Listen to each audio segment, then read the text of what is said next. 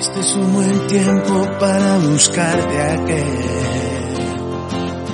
Salvador eterno, nuestro amigo fiel.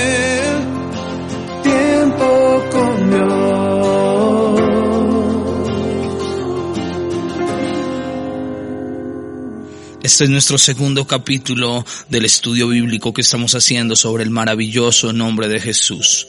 Yo soy Axel Silva y esto es Tiempo con Dios. Y hoy vamos a ir a Apocalipsis 1.18. Dice la palabra de Dios, el que vive estuve muerto, y he aquí que vivo por los siglos de los siglos, y tengo las llaves de la muerte y del Hades. También vamos a ir a Mateo 16, versículo 18 y 19.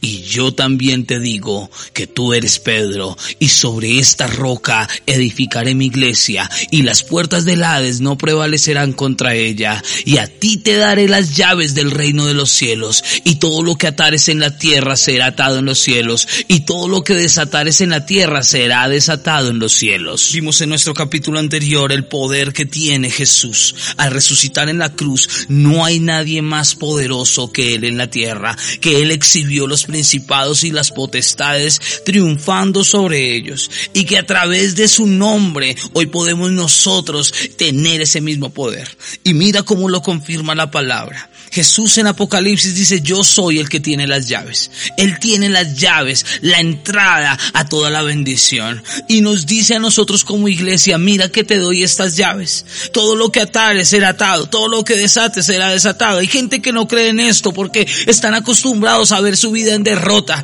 No creen en milagros porque a ellos no le han sucedido, porque les falta fe. Pero si tuviera fe suficiente, podría ver que en sus manos tiene las llaves para abrir cualquier puerta, si tú estás en ese momento derrotado, si tú te sientes que estás pasando por una dificultad tremenda, es la hora que tengas las llaves del nombre de Jesús y comiences a desatar una bendición tremenda para tu vida y comiences a desatar algo grande para ti, porque no hay otro Dios como Jesús, no hay otro nombre sobre todo nombre, sino el nombre de Jesús, a quien exaltamos y a quien adoramos. Por eso en coherencia no podría existir un cristiano en debilidad y en derrota. Tal vez si vienen aflicciones a tu vida, tal vez es necesario que vengan esas pruebas, pero tú tienes que comenzar a declarar el nombre que sobre todo nombre, no como cábala, no como agüero, sino como verdaderamente sabiendo que él derrotó a la muerte, derrotó a los principados, derrotó a cualquier cosa que se oponga a él.